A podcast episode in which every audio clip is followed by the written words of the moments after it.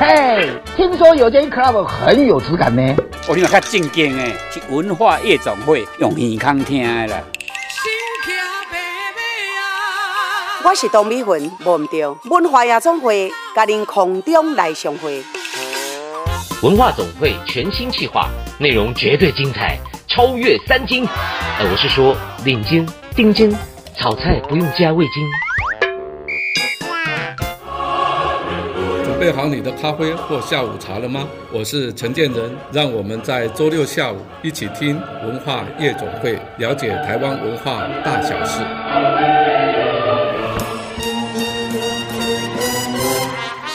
文化夜总会，狼客啊，进来哟！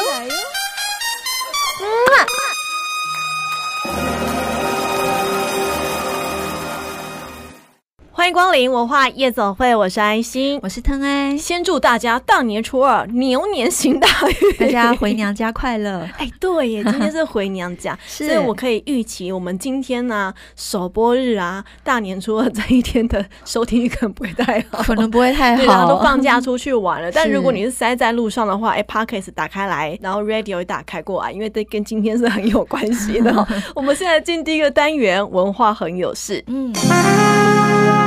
文化很有事，真的很有事。我是周明轩，我们一起来搞事。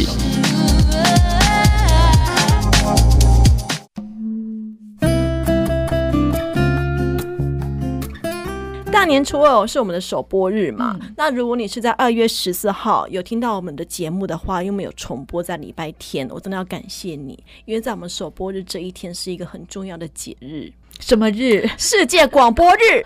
不过有一说是世界无无线电日。对对对对，它其实就是一个 Radio Day。那 Radio 其实就是一个无线，透过这个无线放送对的一一个方式，然后广播人的节日。对啊，可以这样讲吗？广播人的节日，安心的节日。哎，我现在真的是超感激有人在听广播的，因为我之前有去看那个中研院的报告啊，他其实从一五年啊到一九年，他们都有在调查说收听广播的人数会。发现当然是越来越少了，而且会也会发现都是同一批人哦，没有同一批人哦。其实广播真的很重要，我觉得广播还是在这个世界上它很重要的一个声音载体。对，很多人会在讨论说，呃，已经这么多的媒体了，为什么广播不会消失？嗯、但是你只要想到当年的九二一，对，或是有很多的危难急难发生的时候，其实因为透过无线电的技术，它是可以无远弗届，它不会断的。没错，你看一个九二一，当然那时候。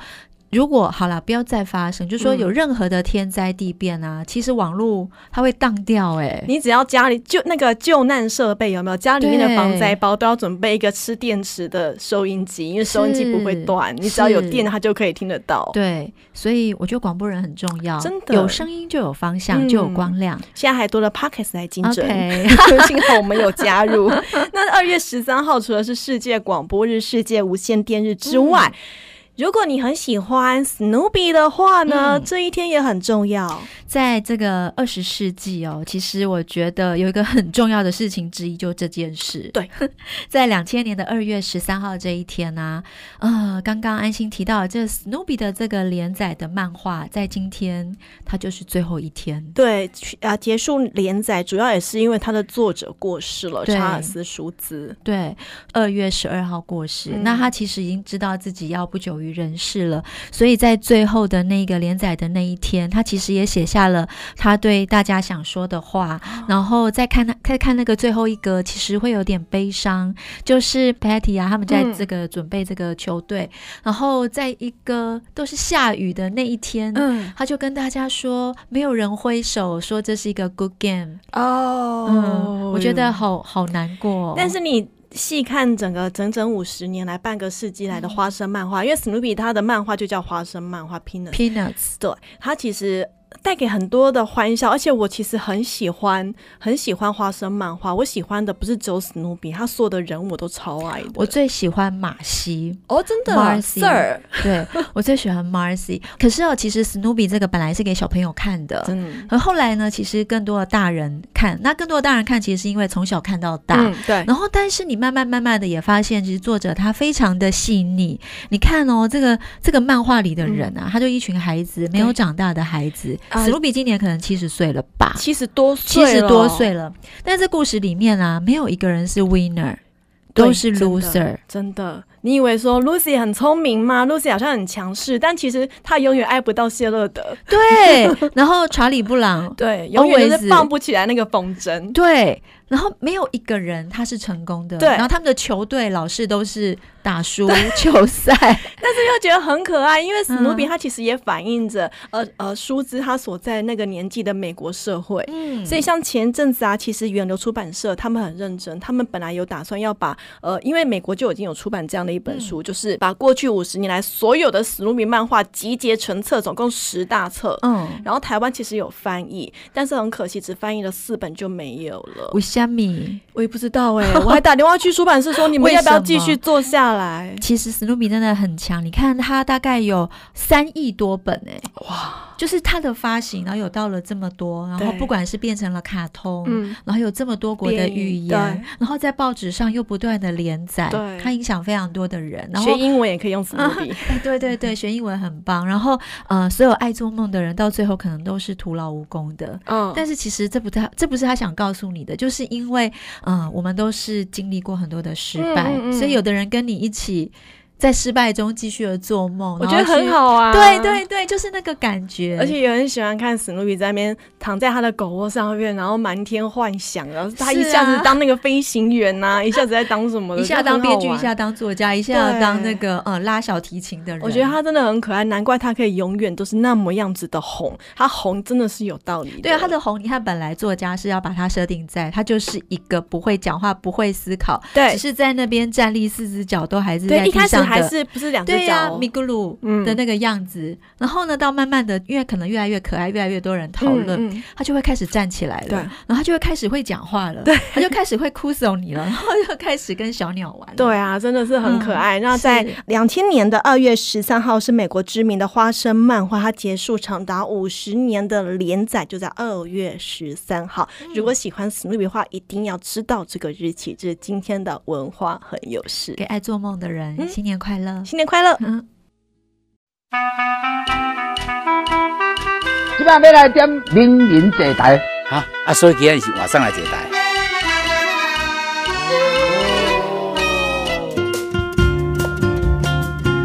欢迎回来，文化夜总会，名人来坐台。今天名人来坐台啊，我们邀请到非常嗯手跟。这个手跟脑都要很厉害的，嗯，然后在女生的胯下要一直这样动来动去的一位女人，我们的作家，还有其实她现在的很重要的身份是一个医生，林医师林静怡。大家好，我是诊间里的女人林静怡。诊间里的女人，你习惯被人家说你是在胯下讨生活的吗？哦，我我这是我自己习惯讲的，而且以前我还会说我是矿工，矿工挖矿，因为因为以前我们会到国外去做国际医疗服务，嗯，那他们的设备没有那么好，所以我们是带登山头灯，登山头灯。因为你关上窗，所有门窗之后没有灯嘛，嗯、所以我们是带登山头灯在做检查，嗯、所以我常常都觉得像的，我很像矿工，很像矿工。今天真的很开心哦、嗯，就是邀请到林医师来上我们的节目，而且要推他，其实他的《整间的女人》第一本太好看了，于是他自己也欲罢不能，因为故事太多了，嗯、又出了第二本，第二本现在又再版当中，是在版中。对，第一本甚至还要影视化了，要拍成连续剧了，是。对啊。医生，你你现在有调试吗？还是你不需要调试？因为你现在回到了一界，可是其实你之前。是在有一段时间在政界工作，当立法委员，对，当立法委员。你你喜欢当立法委员，还是喜欢当医生，还是喜欢？其实我都很喜欢。嗯、我觉得人生里面给我很多很有趣的工作，嗯，那我也蛮幸运的，就是有机会可以做这些工作，嗯，所以都很喜欢。但是当然啦，回到医疗界是我最熟悉的场域嘛，嗯、而且医疗界的回馈很直接。像我前一段时间有一个病人，他就跟我说：“哎、欸，我上次看完你之后我就好了。”哦，哦，你知道当医生听到这句话。就很感动，觉得哎、欸，我们可以帮忙他做的这样的事情就很开心。那、嗯、呃，刚开始回临床的时候，你知道最困扰的事情是，哎、欸，我的很多诊断的代码、嗯、或者是药品代码会一下忘记，所以大概一个多月，我发现诊断代码全部寄回来的时候，我觉得好开心哦。会不会整间遇到患者要跟你澄清啊？呃，会。刚开始回去的前半年是蛮多患者，嗯、就他挂号之后跟我说：“林医师，我其实不是要跟你看诊，我是要跟你澄清。”然后也有病人很可爱，看诊完之后他就把整间里的女人拿出来说：“嗯、那你可以帮我签名。啊”这个有 有点害羞准备的，对，哇，很棒哎。那他们在诊间的时候都会跟你，嗯，因为。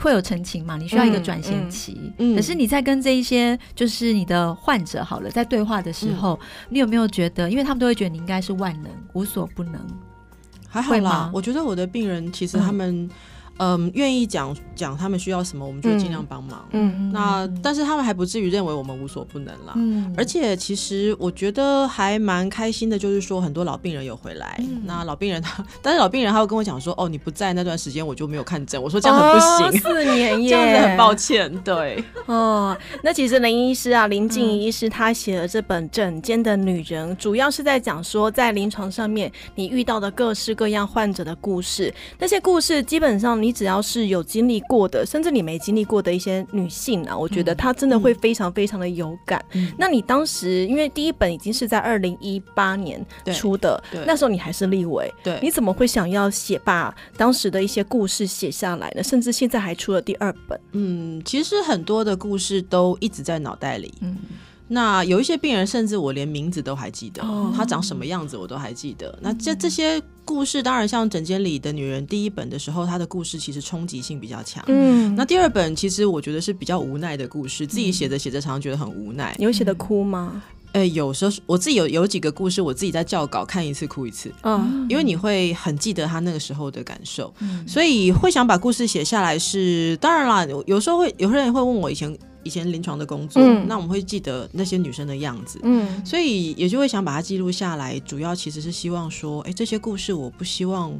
呃，因为你以后当医生当久了，你可能会忘记当时的心情，对，或当时为他心疼的那个感受。那如果写下来，让不论是我自己，或者是像后来，呃，我听说我的书在很多医学院是教科书之一，哇、嗯，就是提醒学生看到这些病人的故事。嗯、那他有一些是你在诊间可能如果没有花多一点时间去问，不见得会得，嗯、不见得会知道的。嗯，是，所以我我自己会觉得，当时写下来之后，一方面是对这些病人，我心里一直。挂着他们，嗯、一直很想知道说你们后来过得好不好。嗯，那二方面，第一本书写完之后，我很讶异的就是有非常非常多的女生跟我说，我在你的书里面看到我自己，或者是看到我的朋友，对，然后看到我自己的妈妈，看到我自己的姐姐，嗯，然后觉得嗯，那个有一种感同身受，或者我觉得对我们。对女生来讲，或甚至男生也是，很多人他会觉得，哎，我是被理解了，嗯，或者是我曾经难过的那件事情有被看到，嗯，那如果这样，他在那个伤口上能够愈合，我觉得是好的。嗯，我想请问，就是让你哭的那一则故事是什么？可以透露吗？我好几则都哭哎、欸，比方说，嗯、像整间二里面有一个女生，她是嗯第二，她第一胎生完不到一不到一年，孩子莫不明原因死亡。哦，那她所以她回来我门诊大哭，嗯，大哭，其实跟我讨论说她想要再生下一个。那呃，整个过程当然后来是有顺利怀上去，嗯、可是她在谈她的难过跟她的先生的难过的时候，其实就会。我们就会觉得心里面很很酸。没错，医院里面其他科别大部分啊，很容易面对的是死亡，嗯、可是妇产科它可以面对的是新生，对，会有很多的喜悦在其中。嗯、可是你也会看到，其实虽然说呃两性平权啊、女性主义啊讲了这么久，但是在台湾看似进步，但是你在诊间、你在临床上看到的，真的不是这么一回事，对不对？我们会看到很多压迫都还是在，嗯，所以我有时候都觉得说，哎，我们。我们在做女性主义，在倡导平权，这么几十年来，好像社会的氛围有一些还是没有转变过来。嗯，那这个也是我觉得我们这一代的女生有责任要再去努力，有责任再去努力。我觉得我们有责任去努力冲破很多旧的框架，嗯，然后让我们后面一代的女生可以过得舒服一点。但不是很多时候是女生为难女生吗？我觉得那个女生为难女生的那个为难人家的女生的背后，是这整个社会的所谓父权的结构。是，而且她自己也一直不断的在被为难，她并没有学习到怎么去做善待跟理解这件事情。对，没有错。医生，你要不要讲一下？就是你其实啊，在荧幕上，大家如果不知道你是林静怡医师，把你当成是一个立法委员，或者是一个女性主义的倡议者，哦，一个政治这个强悍汉。为自己角色的工作者，这都是非常的刚硬。嗯、可是，在书的每个书写，其实你非常的温柔，嗯、非常的柔软。嗯、哪一个你是觉得你比较靠近你的你，或者是你觉得在这个善待的过程里面，嗯、你自己是怎么样被豢养出来的，让你可以强悍，也可以温柔？你明明是个汉子，可是你 其实 你都显性都是很汉子啊，我像文字却是非常的柔，而且很钻到人家心里面。对。我我觉得后来我自己会认为说，嗯、看到的那个强悍，嗯，是因为你看到很很让你心疼的事情，是。你看到那些让你很心疼、你很不平的事情的时候，你会当你在那个角色觉得我是可以出来帮他们挡住这一切的时候，强悍、嗯、的感受就会出来。嗯、也就是我觉得那些我自己后来觉得说我怎么那么凶啊？后来发现那个凶是为什么？是因为。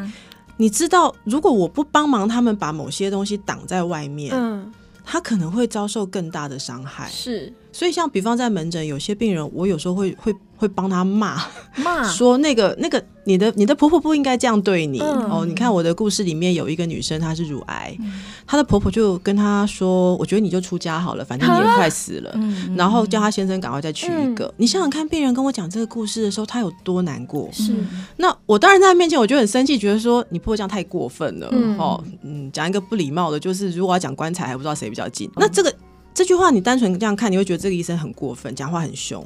但是我自己觉得，为什么会这样？是因为你你你感受到他的难过，嗯、你感受到他的无助，嗯、这个时候那种想要为他强悍的心会跑出来，想要为他强悍的心，对，因为其实。静怡是真的是这样，你看，其实今天我们节目播出是大年初二，哦，对，今天是什么样的一个日子？回娘家，但我相信很多女生没有办法回去。然后甚至前一阵子啊，哎，不好意思啊，讲一下政治了。那前一阵子啊，就是有这个在立法院的一些委员，他就因为这隔离的事情，嗯，他就说了说啊，那过如果被隔离了，这个跨年谁来买菜？那谁来做菜？还有韩国那个隔离政策，要女生要好好的打扮啊，生产手册。哦，对，他们生产手册说，你要先把你老公安顿好，对，然后你再去生产，才是一个负责任的。而且你要把自己打理好，才能够对老公好什么之类。那个生产手册真的是大愤怒啊！所以这个女汉子静怡在这个时候，其实她说出了女生不好意思、不敢讲，或是在那个框架里面说不出来的话，是不是？我自己常常跟，就是说实在，我对于有一定社会地位或者是有一定经济能力的女生，我会喜，还有男生，我会觉得。我们要有一点点责任，更多一点，嗯，就是我们不能强，我们不能认为每个女生都能打破这种框架。对，比方我可以打破，是因为我可能经历过一些事，而且我自己有自主生活的能力，嗯，我可能可以很直接坦然的说没有关系，我可以自己过得很好。是，可是有些女生没有办法。但是如果我们有更多的人帮他们把这个环境再冲得更自在一点。那说不定就会有更多在本来环境里面不是很友善的时候，比较辛苦的人，不论男生或女生，他们可以过得比较舒服一点点。比方我们在讲说大年初二，呃，有一些有一些人他觉得他可以回娘家，就很感恩他的先生，感恩 哦，因为那就你就知道他多辛苦了，他连去。捍卫说：“哎，我为什么不可以有我的过年假期？都很辛苦哎。对，你知道我在门诊，我们不是最近防疫的关系，我们都要问他们的工作吗？对。那很多女生会跟我说：哦，没有，我就在家带小孩。嗯，这时候我就会跟他讲说：天哪，你的工作好难哦，我做不到。我也是。我会跟他说：你知道家管超辛苦的，一年三百六十五天完全没有休假，而且你老公也没有给你年终奖金。对，也就是女生她其实过去习惯会把自己的地位放的比较低。”这个时候，只要他稍微得到合理对待，就要千恩万谢。嗯嗯，我觉得这是一个我们要慢慢打破的一个，就是过去的心情。当然，你要互相感谢啦，就是互相感谢照顾家庭嘛。所以我以前有一次在一个医师的演讲，呃，就有男医师举手跟我说：“我不觉得有什么不公平啊。”我就跟男医师说：“那你有没有在农历年的时候必须拜托你老婆说，拜托你，求求你，今年农历年我可不可以在我自己妈妈家过？”嗯没有。假设你们从来没有经历过这件事情，那你们。怎么可以告诉我说你觉得很平等？因为你的老婆从来，她可能连跟你要求这件事情都有困难。是，也就是有些人他在结构里面不知道，其实有另外一部分的人，他连希望跟你平等对待都有点困难。嗯嗯嗯、但是这样是不是变成你在诊间里面，你除了要医他的病，你还得要医他的心？嗯，我觉得这是很，我很高兴我们有机会可以这样做。哦，我有一些。病人他在就诊的过程，其实妇产科哦，我常跟学弟学妹说，除了某些产后的急症啊，嗯、或者是有一些真的会大出血的，是有生命危险的，嗯、不然妇产科有一部分是开心的事嘛，嗯、生小孩。对啊。然后有一些其实妇科疾病不是一个，它只是造成生活中蛮多困扰。对。可是这些生活中的困扰不是一个非常严重的病。嗯。但是。我相信女生都遇过，她很 bother 哎、欸，对，女生会说哦，我下辈子不要当女生了，因为我当女生不要穿耳洞之类的，对 对对，我不要当女生了，当女生好辛苦。可是当女生好辛苦，除了病痛之外，有很多是不是病痛的事情？嗯、比方说，很年轻的时候你想要生孩子，大家跟你说太年轻不要，对。然后你在想我到底要生小孩还是不要生小孩的时候，四周一堆意见给你，对。你要工作的时候，男性要工作不太需要评估说，嗯，那我的工作跟我的生小孩要不要决定一下先后顺序？对，对，可是女生就要思考那个先后顺序。对，女生结婚前一堆人问你什么时候要结婚，结婚之后每天就问你什么时候要生小孩，是生了一个他不够，问你什么时候生第二个，对生第二个不够，他问你什么时候再生一个儿子。对。然后你接下来要焦虑的事情是，我的身材好像变了，我的肚皮有妊娠纹。嗯嗯、那如果我长得不够漂亮，如果老公外遇，是不是我的错？嗯。关卡一个关卡，我今天早上还有一个病，我今天有一个病人哦，他就是最近他压力比较大。我说你怎么了？他说哦，因为小孩念书念得很晚，我就也跟着很晚睡。嗯、我说你小孩国中了，让他自己念书，你早点去睡觉。嗯、他有个责任感在，对，他就会觉得哎，小孩如果念不好是妈妈的问题，嗯、孩子在念书，妈妈去睡觉好像不太对。嗯、这些都是女人刻在生活里面的事情，嗯、而且这些女人其实年纪也不大哦，很多都比我年轻哎，对，大概才二三十岁，竟然有这样的想法，你可见这个窠臼有绑住他们有多深啊？是对，所以，我们今天呢，名人坐台单元，我们专访到的是妇产科医师林静怡，她出了一本书叫做《诊间的女人二》，探讨的就是她在诊间里面所看到的每一位患者的故事。而这个患者，她除了是年轻女生，也有可能是长辈一点的，甚至跨性别都有。我们休息一下，待会回来听更多故事。马上回来。今晚要来点名人坐台，哈啊，所以今天是晚上来坐台。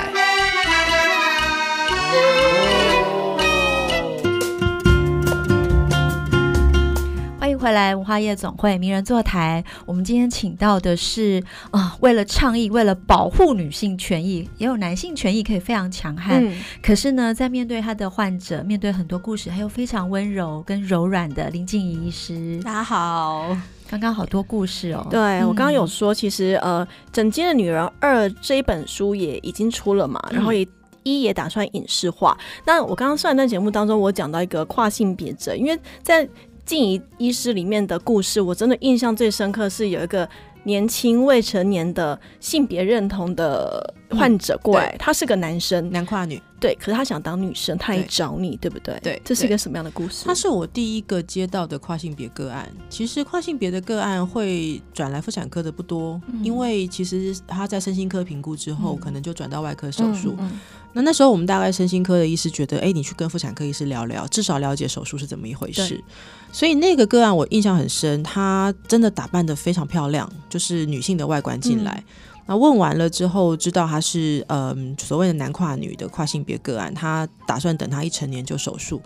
我就问他说：“那你要去哪里手术？”他说：“我的朋友们告诉我去泰国可以，因为可能比较便宜等等。嗯”我说：“那呃，你你你去那边你语言不通诶，谁可以帮忙你？”他说：“没关系，朋友们会帮我。”所以其实后来问着问着就知道说，他的家人其实当然不接受他，所以他等于是被家人赶出去。一个被家人赶出去未成年的年轻人，他又要去面临一个身体重大手术的抉择的时候，嗯、我觉得他好孤单哦，是他好无助、好孤单。嗯、他完全看他网络上的朋友跟他说可以怎么做，网友说、网络说，对。嗯、那当然会跨性别的朋友们，他们可能有一些小的群组或者社团可以提供你一些资讯。但是我想到这个年轻的孩子，他连他应该找哪一个医师问？然后我要问什么问题，我做完这个手术之后我会怎么样？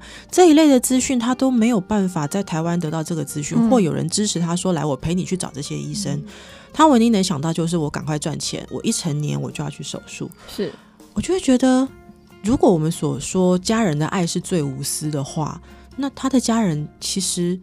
有没有想到这个孩子是孤单在面对他那么多的挣扎？嗯、而且一旦他的手术如果并不顺利，他未来的包含生理上面的很多困境是他自己一个人要承担的。嗯、真的，你想到你就觉得。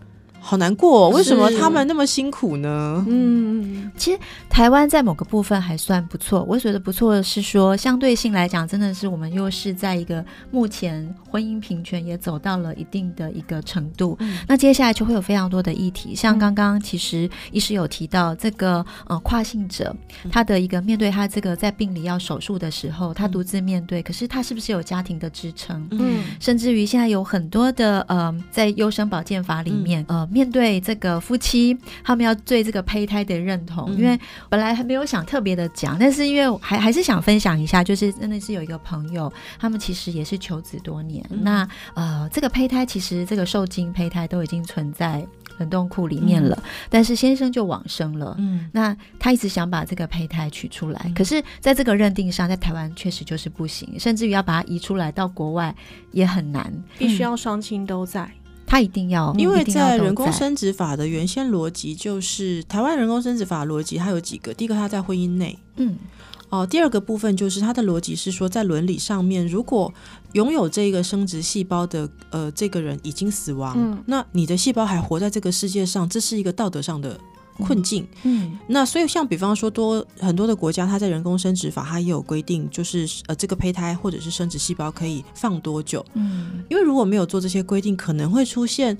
儿子生的孙子年纪其实比爷爷更大，大。这种问题是真的耶，是。就是伦理、嗯、回到，所以牵涉到所有生育的事情，它真的还蛮复杂的，真的耶，嗯、没有想到，所以所以可能就是说，过去我们在做倡议的时候，因为倡议嘛，然后我们可以研究好多好多世界的援引很多的经验跟法则跟规则，嗯、可是啊，真的，一旦要回到立法者身上的时候，考量的就会非常非常的多，非常非常的复杂。比方说，像我自己，我们都是。都是我们，我们都讲，我们就女性主义者，我们倡议很多的议题。嗯、可是我自己在临床，我的门诊有很多是青少女。我们这个年龄的女生可以大声的讲说，那个男生不用保险套，你就把他赶出去。嗯。可是对于一个十六岁的女孩子，她有没有那么，哦、对她有没有那么强的性别意识，嗯、或者是社会有没有给她那么强的一个支持？说你的，你对性的追求，或者是你的性行为的过程，你跟你的伴侣之间的沟通。嗯。我自己后来发现，在临床上。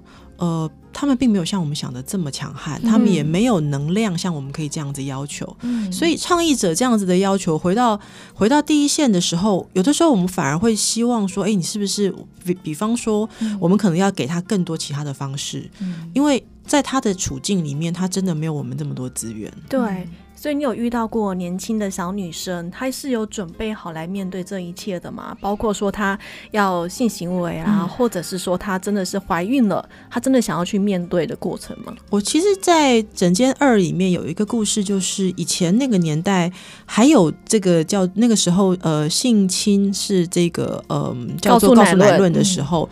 还蛮常遇到爸爸妈妈带着未成年的女孩子来说，她要验处女膜哦。哦，这很折磨，因为你觉得那个女孩子她就很痛苦，被妈妈爸爸这样拽来急诊室，然后有一个不认识的医生叫她脱裤子，嗯，哦，那她也知道接下来就是上法院啊，或者爸爸妈妈就会拿着这个验伤单去找男生拍桌。嗯那个很羞辱，所以对方其实是合意的，这样子就是对，是合意的。嗯、那这个其实对这些青少女，事实上我觉得是很羞辱的过程。嗯、这个对于他们一辈子对自己身体的感受，一定也很不舒服。那那个有一个 case，她其实是一个高中女生，就是真的也是被妈妈从男友家逮出来。那我那那个妈妈就气得不得了，说一定要告啊！嗯、我们就帮她把程序走完。嗯、趁妈妈不在，我问她说：“我先问你，你有没有避孕？”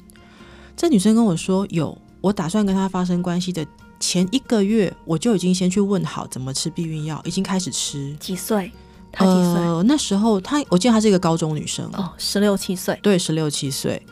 我其实很很感动，觉得他其实正在做一个保护自己的动作。他知道他要什么，嗯、可能这件事情对于成年父母来说会很生气。嗯，你还太小，你不懂。嗯、但是对他来说，他已经在他的知识里面尽了他对自己身体的责任。嗯，所以其实那时候我就趁妈妈不在的时候跟他说：“林医师知道你做的是对的，只是说在法律上你还是受妈妈管辖，是所以可能你成年之后就没问题。那你你做的这个避孕保护自己的动作是对的。林医师想要告诉你这个。嗯”所以它是一个我印象很深的个案。我们有时候遇到三十几岁非预期怀孕，就会觉得啊，你成年，你还念了大学，你为什么傻傻的？没准备的可多了，真的。可是这个高中女生其实她是真的做了准备。嗯，所以某部分在整间其实是一个心理咨商的角色。对不对？你你看，未成年一进来，妈妈带着未成年进来，其实相对的时候，老师嗯，医师还有一点智慧，把爸爸妈妈支开，来用你觉得可以带给这个孩子，他可能转变一生的话，嗯、因为他可能背着一个一个枷锁，一个人家套给他的一个印象标签进来，他必须要在你这边。当然，这老 医生的这有点沉重，他真的必须要在你这边把那个标签卸下来耶。我其实常常觉得，在我诊间里面多说一点，或者是跟他多谈一点，嗯，让常。常我会看到那个女生眼睛会亮起来，说：“哦，所以我是好的，嗯，所以我是对的，嗯、或者是所以我是不用担心这件事情的。对”像我有之前我大概三十一二岁的女生，真的是快崩溃来跟我讲说：“哦，我太老了，我以后生不出小孩。”三十一二岁，对，然后我就说：“哎、欸，你的意思大你很多，不要这么不礼貌。”还没有高龄 对，那她的压力在哪里？她因为四周的人都开始每天跟她说：“你太老，你太老，你太不好。”嗯，所以我们跟她聊完了，她其实人生可以规划的计划跟。他想要做的事情之后，他真的是眼睛一亮，嗯，跟我说：“哦，我不担心了，我知道我应该先想清楚什么。”嗯，所以，我门诊的护理师常常跟我说：“哎，林医师，我觉得你好像不是单纯看妇产科。”对，我很想问你看诊的时间多久啊？啊，我的病人很体谅我，有一些个案我们真的会看比较久，嗯，那或者有一些个案我们会跟他说：“你今天可能要谈比较久，嗯，那我先把后面病人看完，你等一下再来，我慢慢跟你聊。”好贴心哦。Sweet，真的耶！我也 我也希望遇到这样的医生，但你在台中，因为有的时候我觉得是这需要病人体谅啦。有的医师他是病人会很不体谅，说为什么要让我等这么久？嗯、那医病互动这样的情况之下，他可能很难。嗯，这也要你知道，我晚下班，我的护理师也晚下班，真的，所以真的也很感谢他们。医师刚刚提到说医病互动啊，你要怎么跟你的病人病患尽量调成是同步？我的意思是，他带着期待来，并不是好，也许不是觉得你可以医好我，嗯、但是他抱着一种或许是浮木，或许是什么，或许他今天真的大家知道自己身体的状况有一些不适切，那你可能用你的专业告诉他你的不适切在什么地方，嗯、然后建议他怎么做。他如果不照你的步伐走，这种的案例很多。不听话的患者，我们当然不能期待病人照着我们要的走。嗯、那因为我自己是学呃遗传咨询，遗传咨询的意思是你把资讯让他知道之后，由他来决定，因为他的人生是他的。嗯、所以我的书里面有几个故事，包括说他上一胎生小孩的时候就已经有生命危险，那接下来这一胎在怀孕，基本上再发生那样大出血甚至死掉的几率很高。嗯我跟他说，如果你真的要满足你婆婆的心态，说你一定要再生一个小孩，你会遇到这个问题。对，一定要男生。嗯、这也是我常有时候会说，写第二本的时候无力感很重。嗯，因为这样子的故事，我在诊间里面再怎么给他支持，他关上门走出去，他就是面对残酷的世界。这也是为什么我觉得我们我会再花一点时间做类似社会倡议这样的工作，嗯、就是让社会在。更多的声音支持女生说，你不见得一定要顺着这样子的社会给你的价值。嗯，没有错。那林静怡医师呢，在我们《新火水》这个杂志里面，其实也有一个专栏，它的专栏名称很有趣，叫“中年女子勋章”。中年女子要颁一个勋章给你的意思吗？我们名名字是你自己取的，是我自己取的。嗯、那那个“中年女子勋章”的意思是我们身上的每一个皱纹，每一每一寸，嗯。都是我们的勋章，强烈赞成，完全赞成。因为有一篇我看到，我就觉得哇，我当下也很有感。因为林医师的文笔就是非常的好，好到就是你可以很顺顺的读之外，你也可以感同身受。在讲的是更年期，你不要看林医师外表长这个样子，他直接大拉拉的谈他的更年期，哇。太精彩那一篇，是啊，因为正在经历这件事。嗯，那以一个你带了呃女性主义者的心情，正在经历更年期的时候，会有很多的感受。是哦，原来是这么一回事。哦，就是同时也体验到患者的感觉，对不对？对，当年我们跟患者说你有没有怎么样，那都是书上告诉我们。嗯、对，现在我自己正在发生。那这也是一个为什么我说想要大拉拉把它聊出来，嗯、不然很多女生遇到更年期，她会觉得。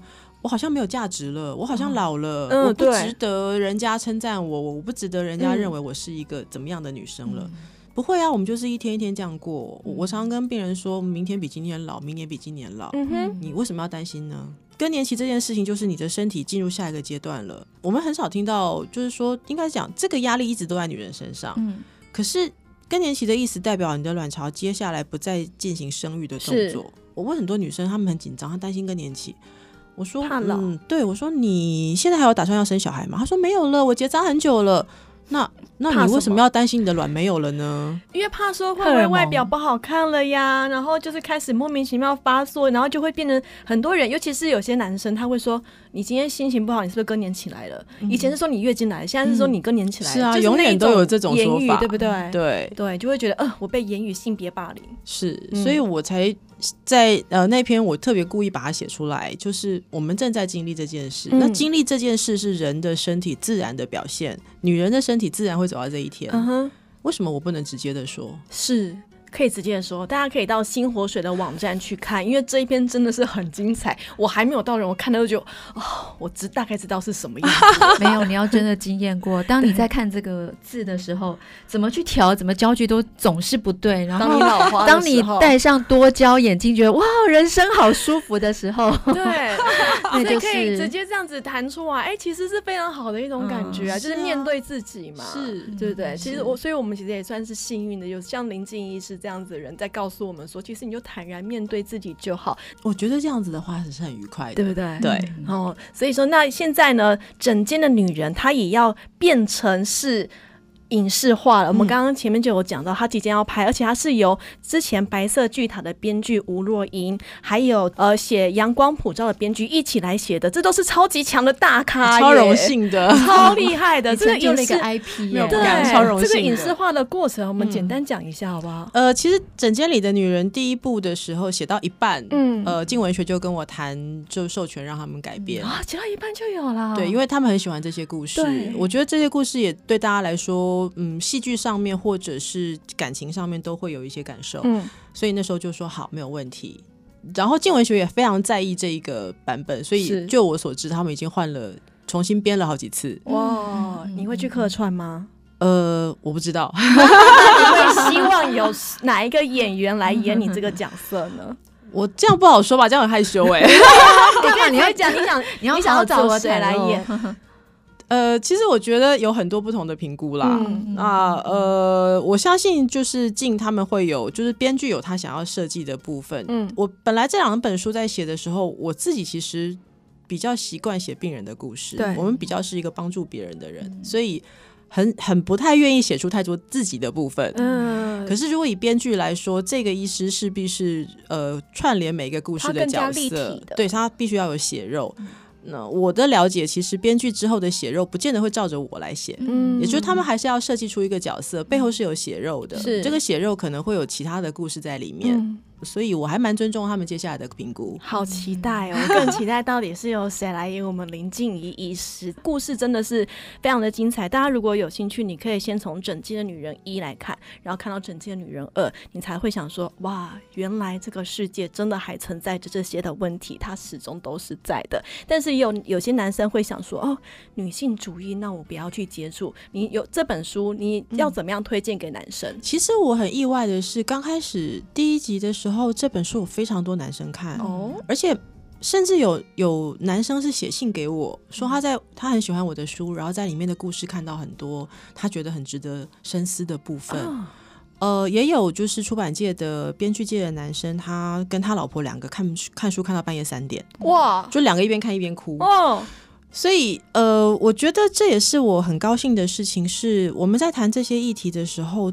当然，我必须诚实的说，我的故事里面多数的呃写的是女生，嗯、所以他们身边那个男性的形象好像很模糊，对，好像很难被知道他到底有什么心情，甚至不存在。对，不不会啦，那些有时候悲伤跟悲剧可能就是另一性，嗯、就是有一些促音啊，有一些它是促音，可是有一些我自己也觉得，我们过去很少关注。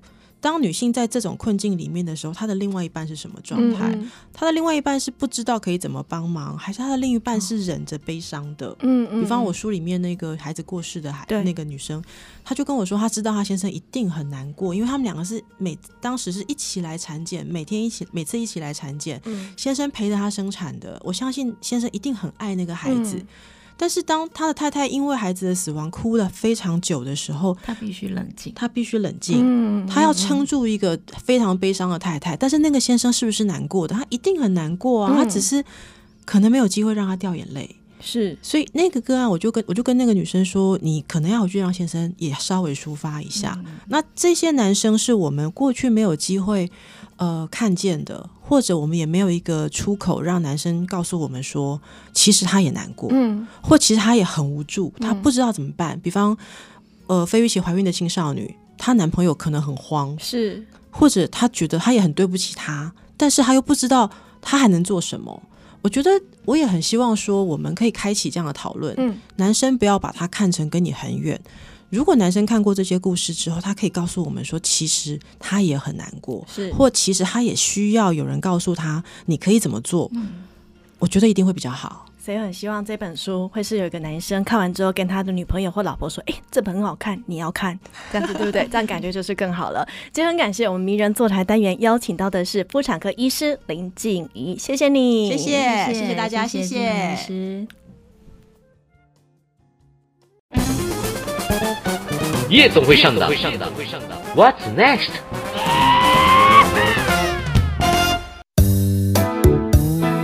欢迎回到文化夜总会，我是安心，我是腾哎。本来这个时间我们都是要进行夜总会上档，但是因为很担心说接下来会不会某些疫情的关系，然后我们所介绍的活动呢，就是取消或是延期。那为了避免造成大家遗憾，所以我们继续讲文化很有事。我们本来时间会跟大家介绍灯会的了，对了，对啊。不过不要在大家这个伤口上，就是避免一下，就是，我们也很害怕说讲完了之后，哎、欸，大家准备要去，结果啊取消啊，你就不后啊哈。所以我们继续来讲，在二月十三号的时候呢，还是哪些纪念日呢？安心，你看今天是二月十三号嘛、嗯，那明天我们会再重播，是二月十四号。对，二月十四号大家都会比较期待的是情人节，比较期待的是情人节。嗯嗯，不是大年初三，不是大年初四，哦丢哈，大年初三，嗯、那个老鼠娶亲的时候要起晚一点，哎、欸，晚起晚起，对，老鼠娶亲我们要晚起一点，因、嗯、为要晚起一点，所以大家这个在听重播的时候可以了解一下，在古罗马时，嗯，它是在二月十三到十五日的这个时间啊，罗、嗯、马人在干什么呢？他们在过一个叫牧神节。他们不过情人节的吗？对呀、啊，那时候没有情人节，情人节是基督徒哦，他们爱的。那这个又。对，Valentine 嘛、嗯。那在二月十三到二月十五这段期间，为什么他们要牧神？嗯、牧是牧羊人的牧，嗯，然后神是神明的神，放牧神吗？嗯，他们要这个呃崇拜跟这个赞美畜牧的神。那牧神节到底要牧什么呢？嗯、因为他们在这个罗马其实很重要的一个山叫做帕拉蒂尼山。嗯，帕拉蒂尼山它是等于是罗马人在当时候的圣山。哦，所以在二月十三号到十五号这一天，他们就要开。开始，因为其实也是春节的开始，嗯，他们就要开始净化哦，是要沐浴斋戒喽，类似那种感觉，嗯。然后他们就会半裸，或者是呃男生啦，就会 OK 全裸或半裸。然后呢，就拿着那个羊毛的编成的，嗯，呃编织成的鞭子，嗯，然后他们就跑那个山，嗯，然后挥着这个鞭子。哎，感觉好像跑奥运哦，很像跑奥运，对不对？然后就会有一堆的女生呢，就很想要被那个鞭子打。